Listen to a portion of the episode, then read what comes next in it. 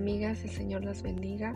Ya es jueves y estamos de regreso y muy gozosas de seguir estudiando el Evangelio según Juan. Hoy vamos a iniciar el capítulo 12, así que las invito a abrir sus Biblias. Algo importante a notar es que los primeros 11 capítulos se centran en las señales y enseñanzas de Jesús, así como en la división que estas señales y enseñanzas ocasionaron. Ah, como hemos visto, muchos creyeron y otros inclusive querían matarlo. Ahora los capítulos 12 al 21 se centran en la muerte y resurrección de Jesús y también en la preparación de sus discípulos para, que, para cuando esto sucediera. Oro que el Señor abra nuestro entendimiento y traiga ya sea convicción, ánimo, arrepentimiento, lo que Él desee. Su palabra es viva y eficaz y más cortante que cualquier espada de dos filos penetra hasta la división del alma y del espíritu, de las coyunturas y los tuétanos, y es poderosa para discernir los pensamientos y las intenciones del corazón. Hebreos 4, 12. Ok, voy a leer la versión NBLA y de los versículos 1 al 11. Entonces Jesús, seis días antes de la Pascua, vino a Betania, donde estaba Lázaro, al que Jesús había resucitado de entre los muertos, y le hicieron una cena allí, y Marta servía, pero Lázaro era uno de los que estaban a la mesa con él. Entonces María, tomando unos trescientos gramos de perfume de nardo puro que costaba mucho, ungió los pies de Jesús y se los secó con los cabellos, y la casa se llenó con la fragancia del perfume, y Judas Iscariote, uno de sus doce discípulos, el que lo iba a entregar, dijo ¿Por qué no se vendió este perfume por trescientos denarios y se dio a los pobres? Pero dijo esto no porque se preocupara por los pobres, sino porque era un ladrón y como tenía la bolsa del dinero, sustraía de lo que se echaba en ella. Entonces Jesús dijo Déjala, para que lo guarde para el día de mi sepultura porque a los pobres siempre los tendrán con ustedes, pero a mí no siempre me tendrán. Entonces la gran multitud de judíos se enteró de que Jesús estaba allí, y vinieron no solo por causa de Jesús, sino también por ver a Lázaro, a quien había resucitado de entre los muertos. Pero los principales sacerdotes resolvieron matar también a Lázaro, porque por causa de él muchos de los judíos se apartaban y creían en Jesús.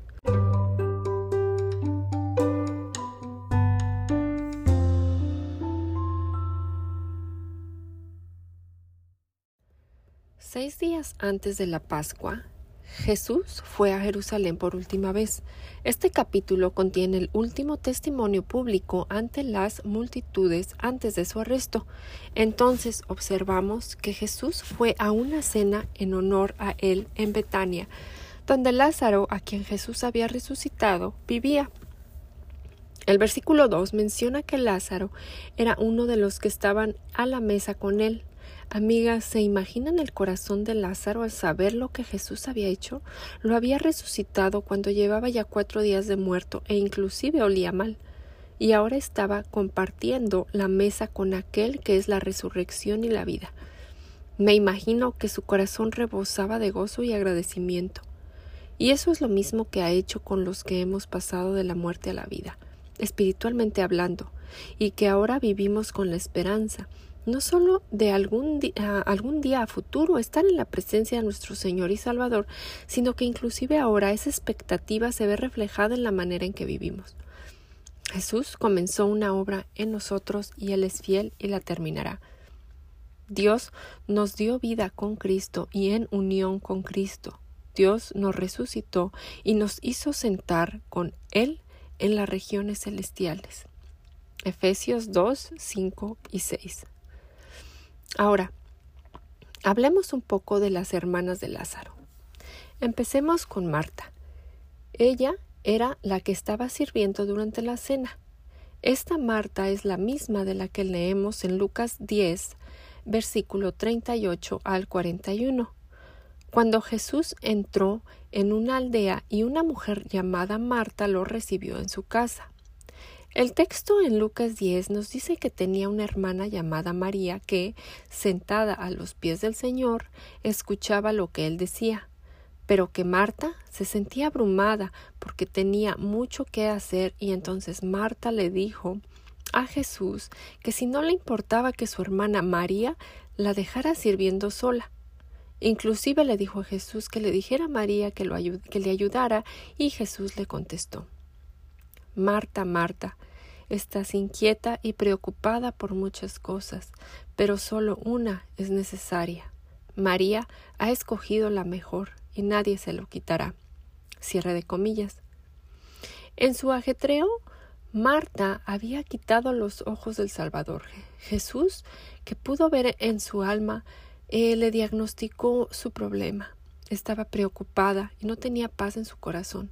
Le recordó que la decisión de María de sentarse a sus pies y escuchar su palabra era la mejor decisión. En el capítulo anterior, Juan 11, eh, vimos que Marta salió corriendo al encuentro de Jesús y declaró Si hubieras estado aquí, mi hermano no habría muerto. Pero sé que incluso ahora Dios te dará todo lo que le pidas. Juan 11, 21 y 22. Marta creía firmemente que Jesús podría haber sanado a Lázaro de su enfermedad. Jesús animó a Marta declarando Yo soy la resurrección y la vida. El que cree en mí vivirá, aunque muera, y el que viva creyendo en mí nunca morirá. ¿Tú lo crees? Versículos 25 y 26. La respuesta de Marta es de fe y comprensión de la naturaleza divina de Jesús. Sí, Señor, Creo que tú eres el Mesías, el Hijo de Dios, que ha de venir al mundo. Cierre de comillas. La fe de Marta fue recompensada ese mismo día cuando em, fue testigo de la milagrosa resurrección de su hermano Lázaro. Versículos 43 y 44. Ahora, pasemos con María. Ella ungía los pies de Jesús con un perfume muy caro, lo derramó sobre los pies de Jesús y lo secó con sus cabellos.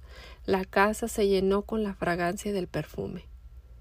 Hagamos una comparación con los otros evangelios, eh, según Mateo 26, Marcos 14 y Lucas 7. Mateo 26, versículos 6 al 13, menciona que Jesús estaba en Betania, en casa de Simón eh, llamado el leproso y que se acercó una mujer con un frasco de alabastro lleno de un perfume muy caro y lo derramó sobre la cabeza de Jesús mientras él estaba sentado en la mesa.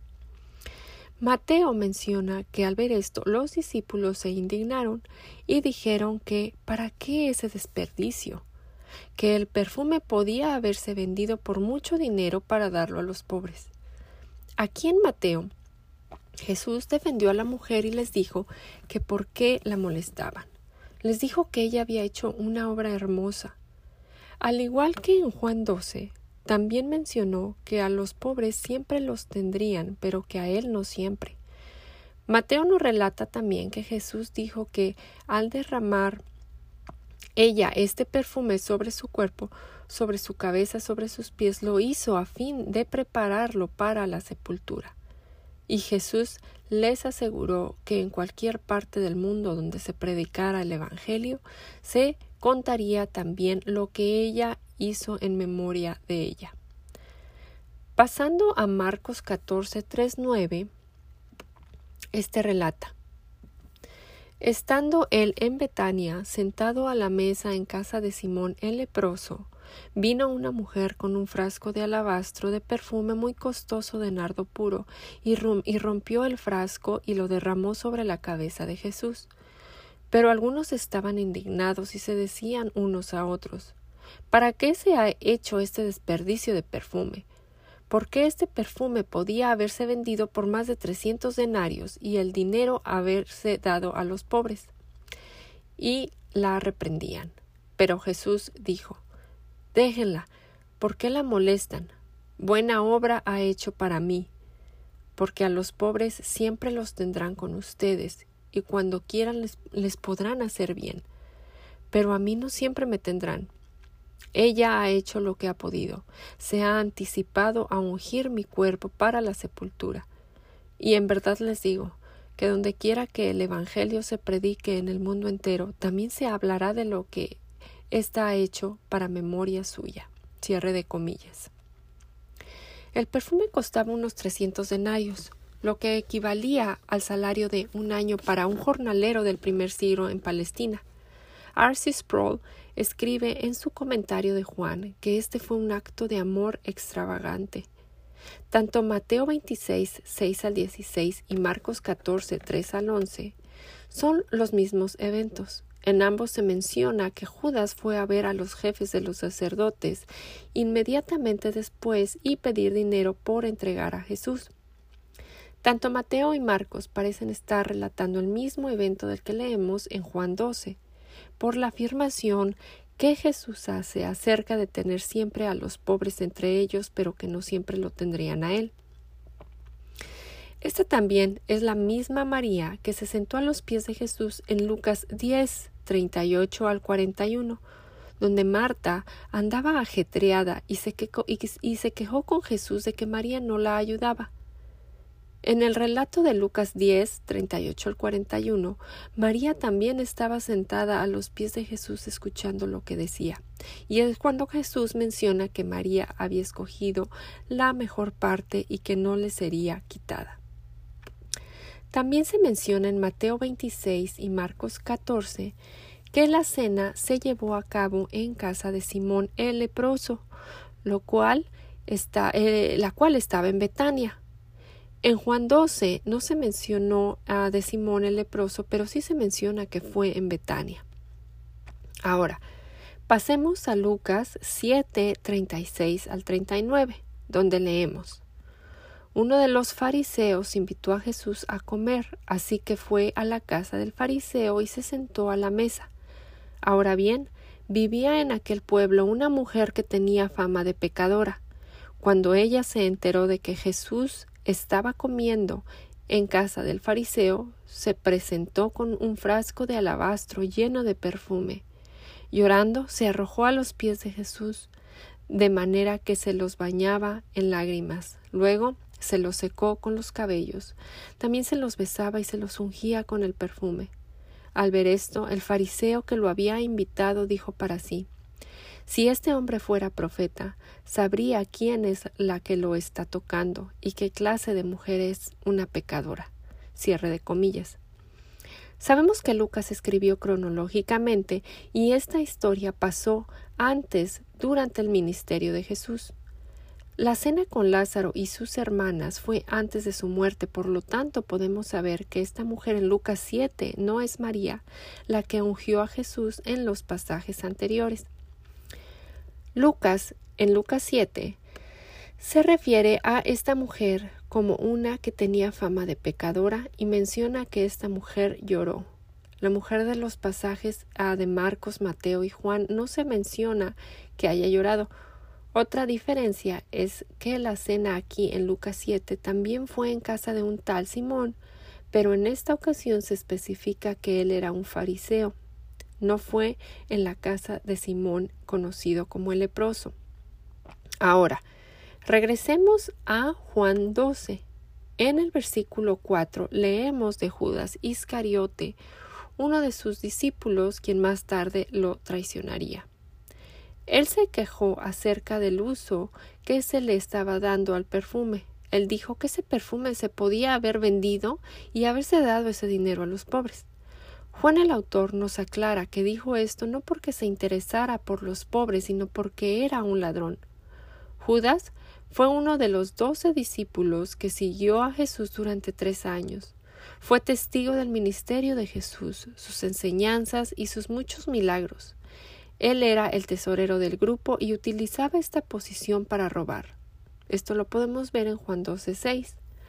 El dinero era importante para Judas. Según Mateo 26, 13 al 15, él fue a los principales sacerdotes y les preguntó que cuánto estaban dispuestos a darle y que él les entregaría a Jesús. Jesús sabía desde el principio lo que haría Judas Iscariote. Jesús dijo a sus discípulos No os he elegido a vosotros, los doce, sin embargo, uno de vosotros es un diablo.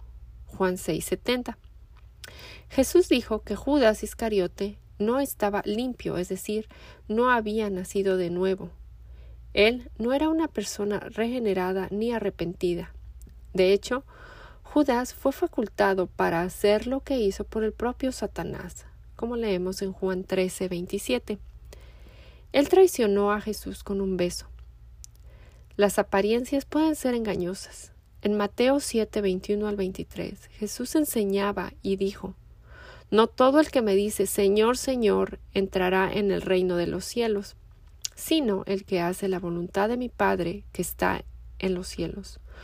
Muchos me dirán en aquel día, Señor, Señor, ¿no profetizamos en tu nombre, y en tu nombre echamos fuera demonios, y en tu nombre hicimos muchos milagros? Entonces les declararé, jamás los conocí, apártense de mí los que practican la iniquidad, iniquidad. Cierre de comillas. Ahora, regresando a los versículos 7 y 8 del capítulo 12 de Juan, observamos que Jesús defendió a María y le dijo que ella ah, había estado guardando el perfume para el día de su sepultura y también comentó que a los pobres siempre los tendría con ellos, pero que a él no siempre lo tendrían.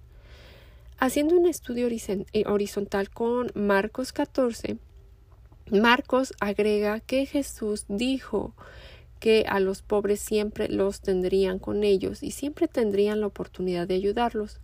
Jesús les, les dijo que María estaba ungiendo su cuerpo de antemano, preparándolo para la sepultura y que en cualquier parte del mundo donde se predicara el Evangelio se contaría también lo que ella había hecho en memoria de ella.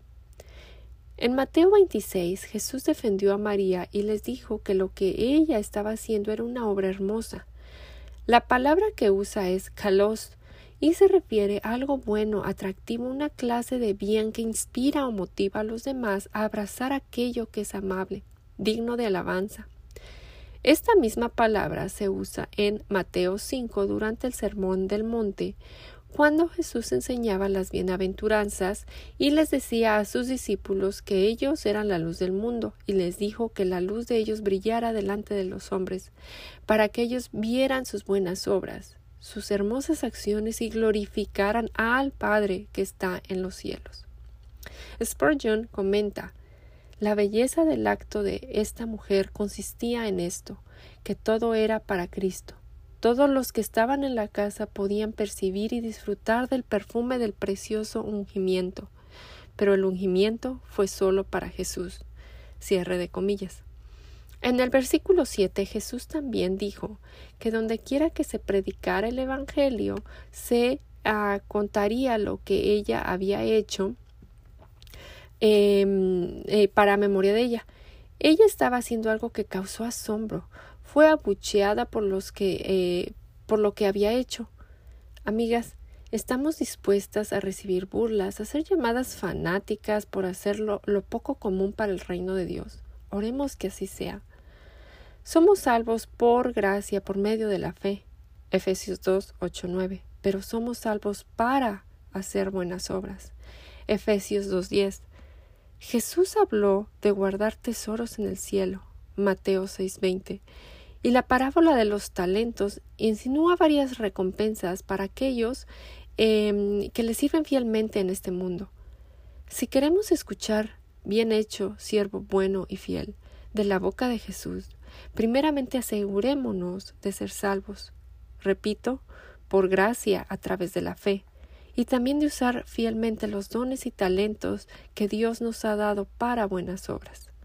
Los incrédulos nunca escucharán esas palabras, porque sin fe es imposible agradar a Dios. No importa cuántas obras buenas hagan, nadie se puede ganar el cielo por sus buenas obras. Ahora, Pasemos a los versículos del 9 al 11, donde leemos que una multitud fue a Betania por dos razones. Uno, porque escucharon que Jesús estaba ahí, y dos, fueron a ver a Lázaro, a quien Jesús había resucitado.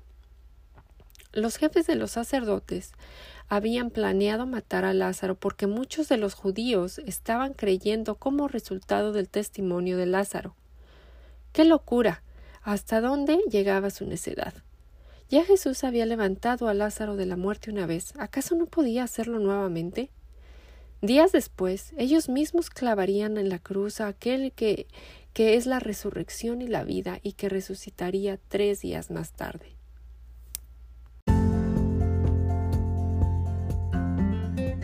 Las escrituras nos llaman repetidamente a, ayudar a los empobrecidos. Sin embargo, esto no es todo lo que estamos llamados a hacer con nuestros recursos. Es apropiado utilizar nuestros recursos de otra manera que honren, de otras maneras que honren a Cristo y a su iglesia.